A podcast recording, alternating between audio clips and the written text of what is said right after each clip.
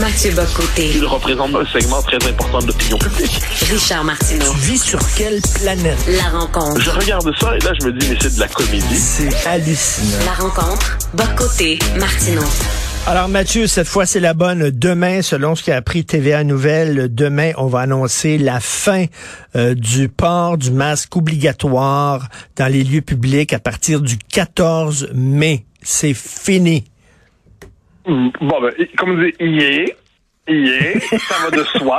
ensuite, ensuite, que ce soit devenu un tel enjeu de société, c'est-à-dire, je, je, regarde partout ailleurs dans le monde, à tout le monde dans le monde occidental, et ça fait un certain moment, pour ne pas dire un bon moment, pour ne pas dire un très bon moment, que le masque n'est plus ce que, moi je dis, certains s'y accrochaient comme nos grands-mères s'accrochaient à leur chapelet. Eh bien là, on n'y était plus depuis un temps. Mais au Québec, on a quelquefois besoin de ces rituels qui nous, euh, à travers lesquels on sauve notre âme, de ces rituels qui sont des signes ostentatoires de vertu. Et le masque était pour plusieurs le signe ostentatoire de vertu. D'ailleurs, je ne doute pas que dans les prochains jours, sur les réseaux sociaux, sur Twitter, sur Facebook, on va trouver d'ardents euh, masquistes qui vont nous dire Ah, moi je le porte encore, juste au cas où. Puis ils vont nous expliquer que tant que le système de santé sera pas parfait, parfait, parfait, sans aucune liste d'attente d'une manière ou de l'autre. Ils vont les, le porter par solidarité nationale. On a envie de leur dire vos signes ostentatoires de vertu commencent à être pesants, mais bon, nous sommes habitués et c'est l'époque dans laquelle nous vivons. Ben écoute, j'ai changé moi-même là-dessus. Je me je disais, moi, justement, oh, je veux quand même le, le garder lorsque je vais aller voir des spectacles ou tout ça dans des petites salles. Non, non, non, je vais le déchiqueter. Je suis allé voir un, hommage euh, à Georges Brassens qui était magnifique dans une salle à Longueuil, menée par Michel Rivard ce samedi et j'étais tellement écœuré de porter le masque, d'avoir ça dans le visage, cette muselière-là pendant deux heures. Finalement, 14 mai, on s'en fout. Écoute, on va parler... Si je peux me permettre, juste, un, juste un petit détail. Moi, je, je me promène, parce que c'est l'avantage de l'outre-Atlantique. J'ai les événements, j'ai des rencontres, j'ai des soirées, j'ai tout ça et le masque est absent depuis longtemps. On en vient, on en vient presque à oublier qu'il fallait le porter.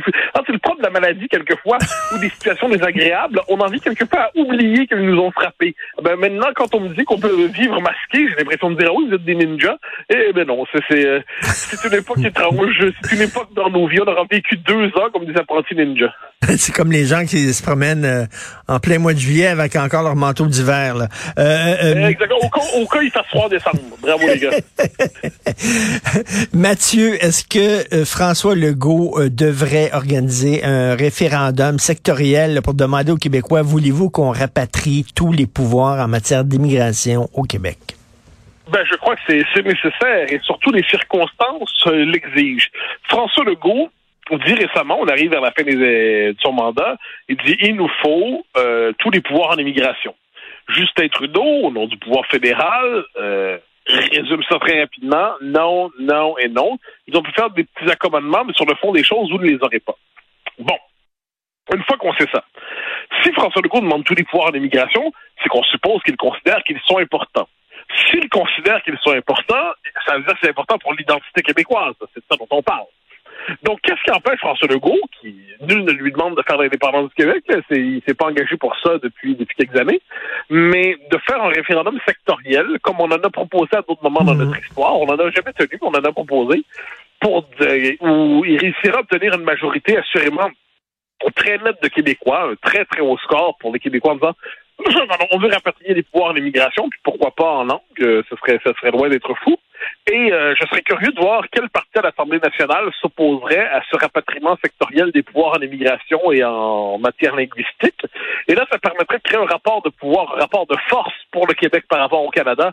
En disant, regardez, ça, ces pouvoirs-là sont essentiels pour nous et vous devez négocier. S'ils disent non, ben, ça permettra peut-être aux Québécois, par ailleurs, de se faire une idée justement de, ben, de l'espace de négociation possible dans ce pays. Non, non, mais un rapport de force, Mathieu, c'est que si vous dites non, il va avoir des conséquences. C'est pas tout d'avoir un, référendum, parce que là, Trudeau va dire, c'est certain, tu demandes à quelqu'un, voulez-vous plus de pouvoir, qui va dire non? Certains qui vont ah, dire oui. Mais l'affaire, l'affaire, par contre, c'est que si vous dites non, après ça, il faut qu'il y ait des conséquences. Et c'est ça qui manque à la CAQ.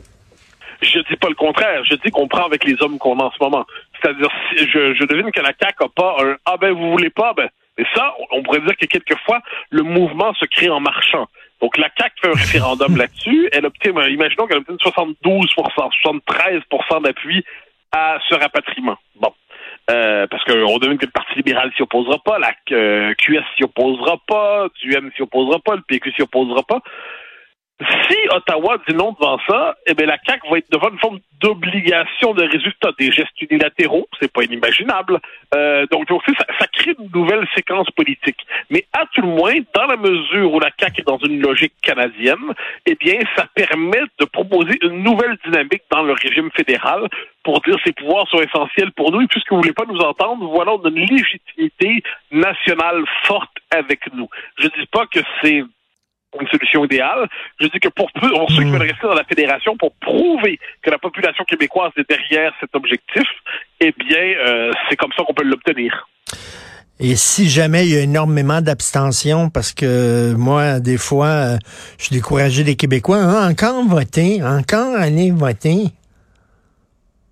Ouais, ben, ben, là-dessus, moi, c'est pour ça que ma, ma solution est, est, banale comme tout, c'est-à-dire qu'il faut faire comme partout ailleurs dans le monde, le référendum de se tenir en même temps que les élections générales. Mmh, mmh. Donc, euh, on fait un référendum, une élection, puis il y a un autre bulletin qui est remis aux gens, c'est-à-dire, euh, comme on le voit aux États-Unis souvent, ça dit oui. passant, hein, puis comme on en a déjà parlé dans notre histoire, c'est-à-dire c'est une élection avec un, un autre bulletin, qui est un bulletin référendaire, et puis là, le soir même, on a à la fois le résultat de l'élection et le résultat du référendum. Bon.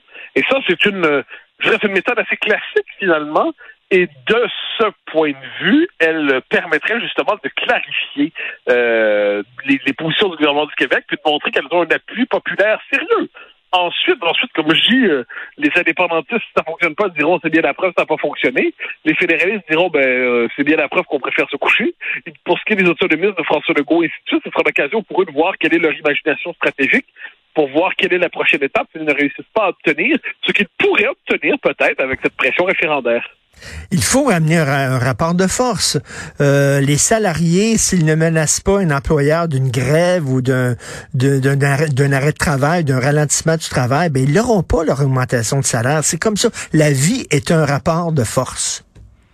Ah ben, t'as pas la vie est un rapport de force et on n'a pas le rapport de force au Québec, mais non. le rapport de force qu'on peut avoir en dernière instance, c'est un rapport de force démocratique. C'est-à-dire les Québécois, dont on reconnaît l'identité singulière d'une manière ou de l'autre, considèrent que ce pouvoir est essentiel. Le gouvernement qui le demande n'est pas un gouvernement euh, indépendantiste, séparatiste, quoi que ce soit. Donc, il le demande avec une forme de... On peut supposer que c'est pas simplement une ruse de François Legault pour obtenir euh, un nom qui donnerait un oui référendaire. On peut supposer que c'est simplement une revendication légitime dans le cadre d'une réinvention de la pratique du fédéralisme. On peut supposer que si le Parti libéral lui-même s'associe à son camp du oui, en disant, bon, on est d'accord, effectivement, c'est une bonne chose. Euh, si votre nom, on verra bien. Mais là, ça peut créer une forme de dynamique de, de revendication de pouvoir qui va au-delà des, des, querelles classiques telles qu'on les a connues. Puis on s'entend bien, je prétends pas ici trouver la, la, la solution aux problèmes les plus fondamentaux.